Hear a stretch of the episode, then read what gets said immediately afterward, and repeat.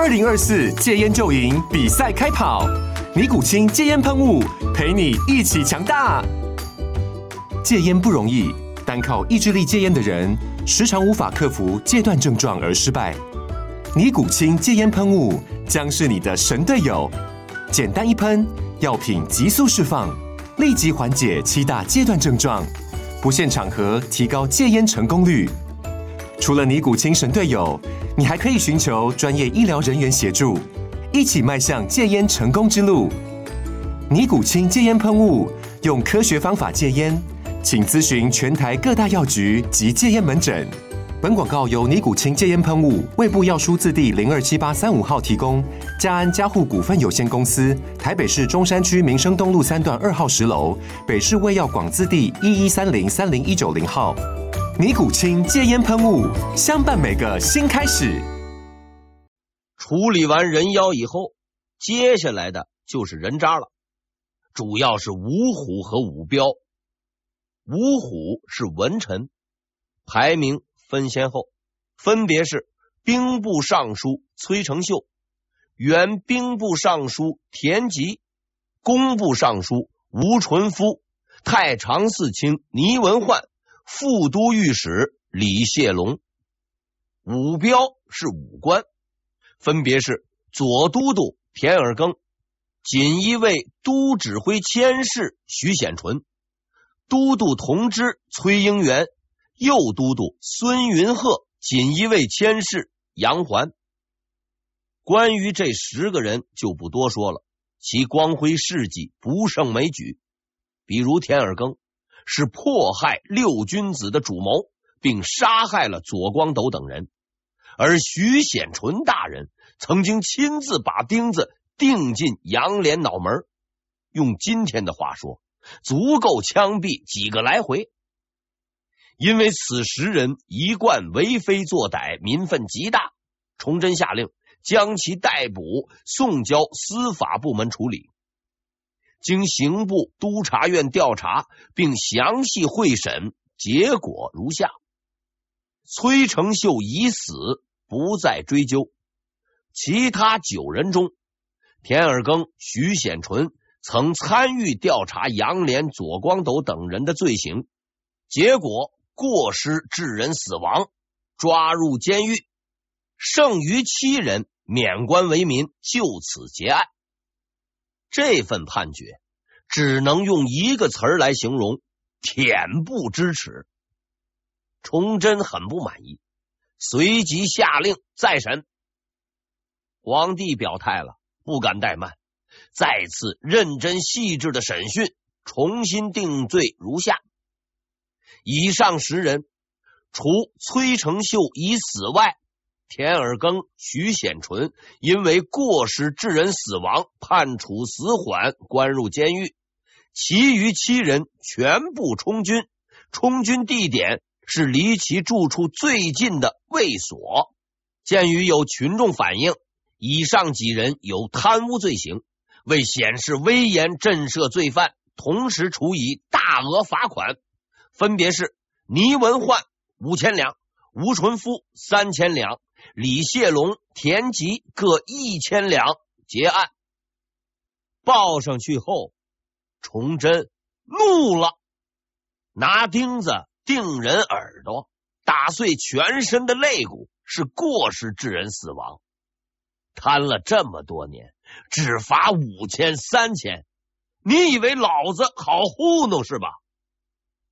更奇怪的是，案子都判了。有些当事人根本就没到案，比如田吉，每天还出去遛弯，十分的逍遥。其实案子审成这样是再正常不过的事了。审讯此案的是刑部尚书苏茂香、督察院左都御史曹思成。苏茂香是阉党，曹思成也是阉党。让阉党审阉党，确实难为他了。愤怒之余，崇祯换人了。他把查处阉党的任务交给了吏部尚书王永光。这个王永光比前两位更逗，命令下来他死都不去，说自己能力有限，无法承担任务。很不凑巧，王永光同志虽然不是阉党，也不想得罪阉党。按苏茂乡、曹思成、王永光以及无数阉党们的看法，形势是很好的，朝廷内外都是阉党，案子没人敢审。对五虎五彪的处理可以慢慢的拖，实在不行就判田尔庚和徐显纯死刑，其他的人能放就放，不能放判个充军也就差不多了。没错，司法部长、监察部长、人事部长都不审，那就只有皇帝审了。几天后，崇祯直接宣布了对五虎五彪的裁定。相比前两次裁决比较简单，田吉杀，吴纯夫杀，倪文焕杀，田尔庚杀，徐显纯杀，崔英元杀，孙云鹤杀，杨环杀，李谢龙杀，崔成秀已死，挖出来录尸，以上十人全部抄家，没收全部财产。什么过失致人死亡？什么入狱？什么充军？还他娘就近？什么追赃五千两？都去死吧！曹思成、苏茂乡这帮阉党本来、啊、还有点想法，打算说两句，才发现原来崇祯还没说完呢。左都御史曹思成，阉党免职查办；刑部尚书苏茂乡免职。跟我玩啊！玩死你们！随即，崇祯下令，由乔允生接任刑部尚书，大学士韩广、乾隆熙主办此案，务必追查到底，宁可抓错，不可放过。挑出上面这几个人办事，也算是煞费了苦心。乔允生和阉党向来是势不两立。韩广这种老牌东林党，不把敌人往死里整，实在是对不起自己。彻底扫荡，一个不留。几天过去，经过清查，内阁报上了阉党名单，共计五十多人，成果极其丰硕。然而这一回，崇祯更为愤怒，他当即召集内阁，严厉训斥人。还不够数，都给我老实点！大臣们都很诧异，这都五十多个了，还不够吗？既然皇上说不够，那就再捞几个吧。第二天，内阁又送上了一份名单，这次是六十几个，这该满意了吧？这次皇帝大人没有废话，一拍桌子。人数不够，再敢糊弄我，以抗旨论处。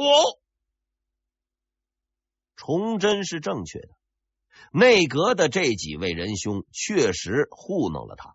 他们跟阉党都有仇，且皇帝支持，但阉党的人数太多了，毕竟是个得罪人的事儿。阉党也好，东林党也罢，不过就是混碗饭吃，何必呢？不管了，接着糊弄。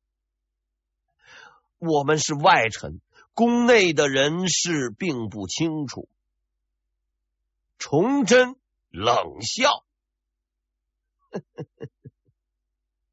我看不是不知道，是怕得罪人吧？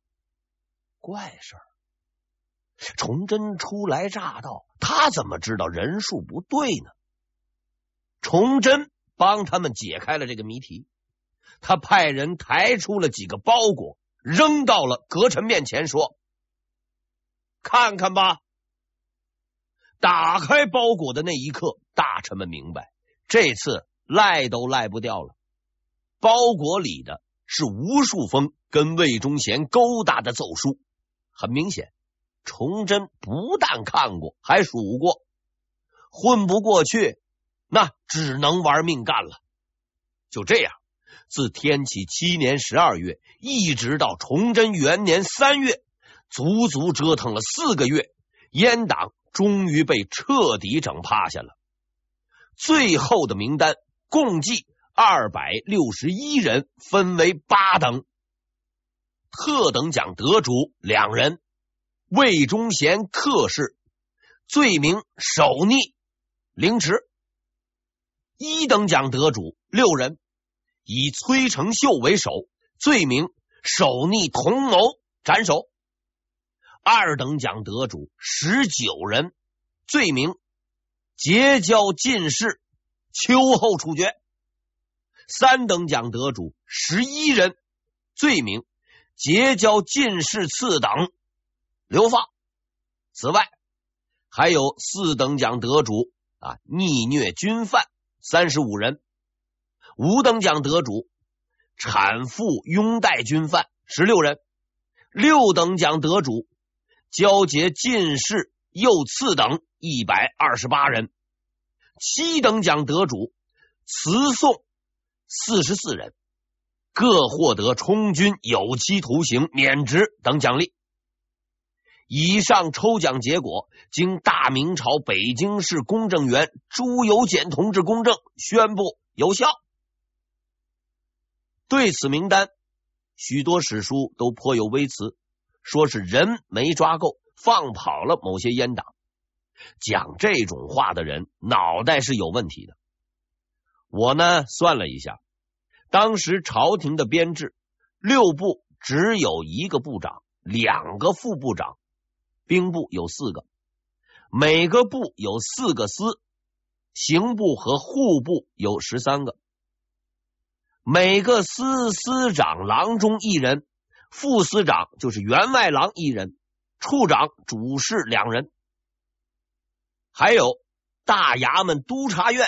加上御史才一百五十人，其余部门人数更少，不算地方政府，总共大致不会超过八百人。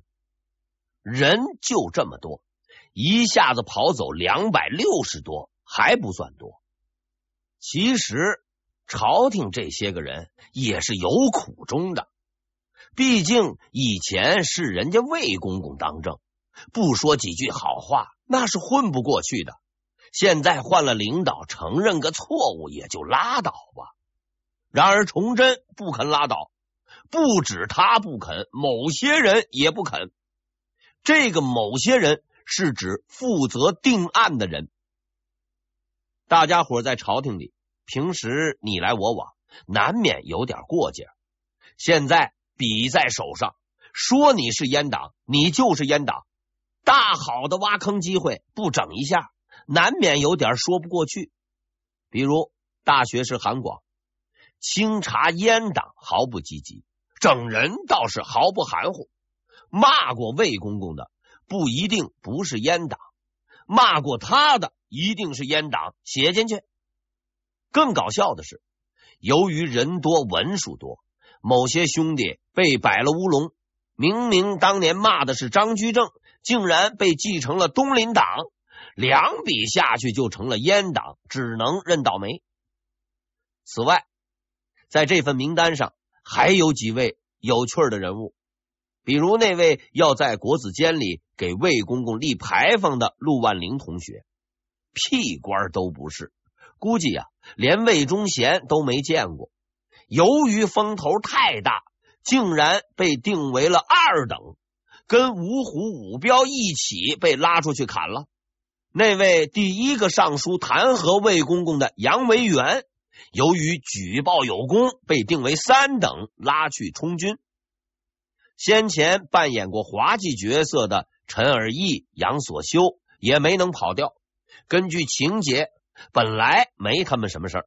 鉴于其双簧演的太过精彩，由皇帝特批六等奖，判处有期徒刑，免官为民。总体说来，这份名单虽然有点问题，但是相当凑合，弘扬了正气，整治了恶人。虽然未必没冤枉一个好人，但是也没有放过大多数坏人，史称钦定逆案。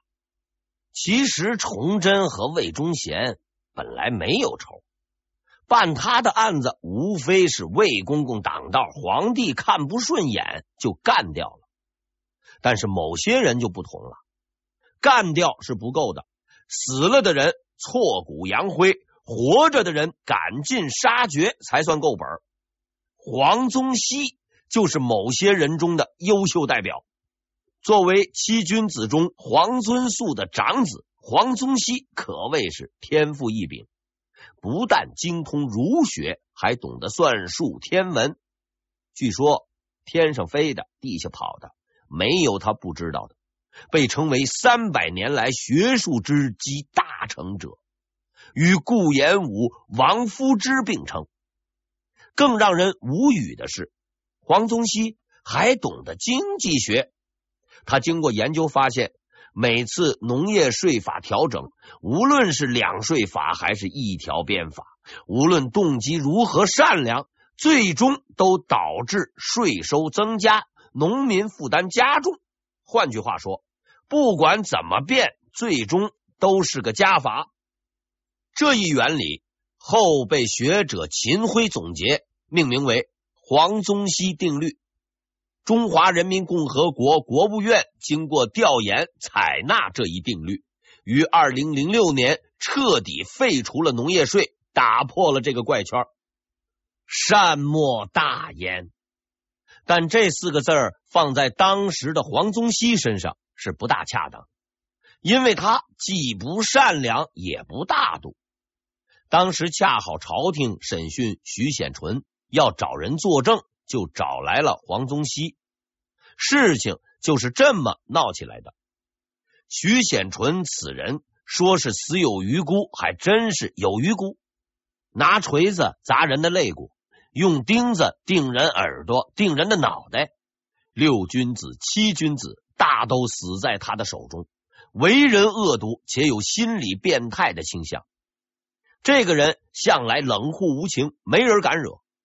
杨连如此强硬，许先生毫不怯场，敢啃硬骨头，亲自上阵，很有几分硬汉色彩。但让人失望的是，轮到这位变态硬汉入狱，当场就瘫了，立马展现出了只会打人不会被人打的特长。他全然没有之前杨连的骨气，别说拿钉子钉脑门了，给他几巴掌，立马就晕。真是窝囊死了。值得庆幸的是，崇祯的监狱还比较文明，至少比徐显纯在的时候文明。打是打，但锤子、钉子之类的东西是不用的。照此情形，审完后一刀了事，算是便宜了他。但便宜不是那么容易得到的。审讯开始，先传徐显纯。以及同案犯五彪之一的崔英元，然后传黄宗羲。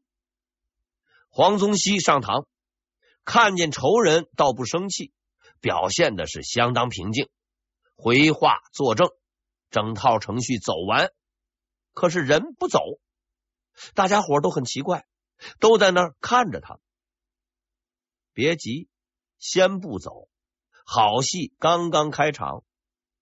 黄宗羲来的时候，除了他那张作证的嘴外，还带了一件东西——锥子。审讯完毕，黄宗羲二话不说，操起了锥子，就奔徐显纯来了。这一刻，徐显纯表现出了难得的单纯，他不知道审案期间拿锥子能有什么用。只是呆呆的看着急奔过来的黄宗羲，等待着他的答案。答案是一声惨叫。黄宗羲终于露出了狰狞的面目，手持锥子，疯狂的朝徐显纯身上戳。而徐显纯也不愧为孬种本色，当场求饶，并且满地打滚，放声的惨叫。许先生之所以大叫，是有如意算盘的。这里毕竟是刑部大堂，众目睽睽之下，难道你们都能看着黄宗羲殴打犯人吗？答案是能。无论是主审官还是陪审人员，没有一个人上前阻拦，大家都饶有兴致的看着眼前的这一幕。黄宗羲在那儿不停的扎，徐显纯不停的喊，就如同电视剧里最老套的台词儿：“你喊吧，就是喊破了喉咙，也不会有人来救你的。”因为所有人都记得，这个人曾经把钢钉扎进杨连的耳朵和脑门。那个时候，没有人阻止他，但形势开始变化了。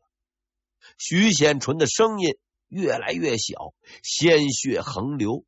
黄宗羲呢，却是越扎越起劲儿。如此下去，许先生被扎死，黄宗羲是过瘾了，黑锅呢，那可得大家伙背呀。于是，徐显纯被拉走，黄宗羲被拉开，他的锥子也被没收。审完了，仇报了，气儿出了，该消停了。黄宗羲却不这么认为，他转过头来，又奔着崔英元去了。这次审讯，崔英元是陪审，碰上了黄恶棍，虽然没挨锥子，却被一顿拳打脚踢，鼻青脸肿。到此境地，主审官终于认定应该把黄宗羲赶走了，就派人上前把他拉开。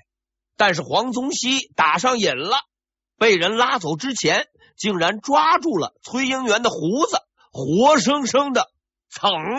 拔了下来。徐显纯、崔英元等人都是钦定名单要死的，而那些个没死的，似乎啊还不如死了的好。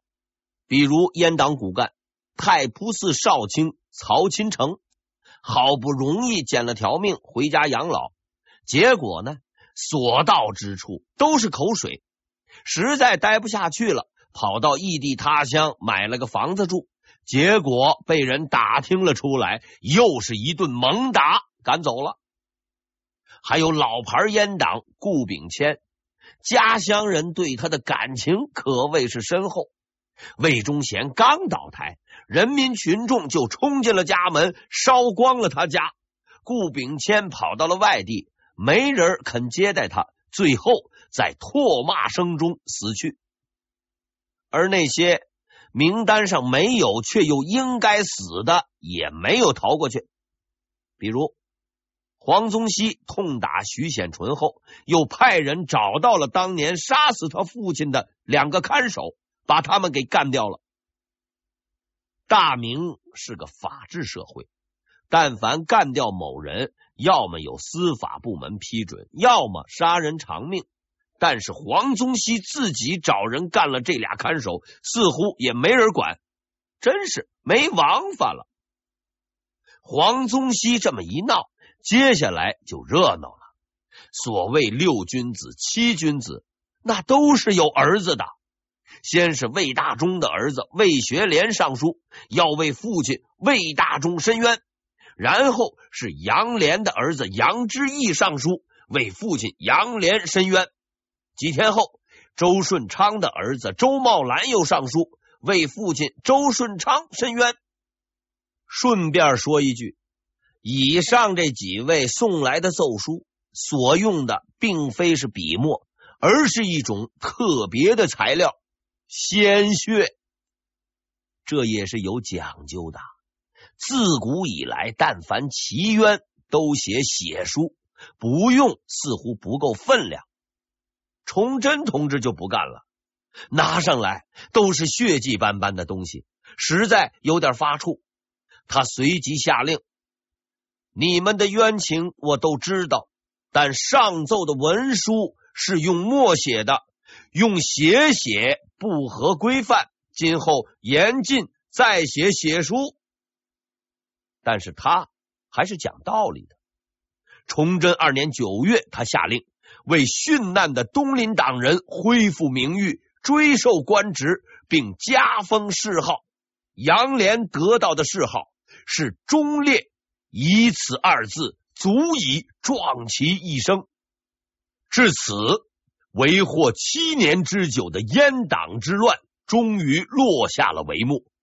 大明有史以来最强大、最邪恶的势力就此倒台。纵使他曾骄横一时，纵使他曾不可一世，迟来的正义依然是正义。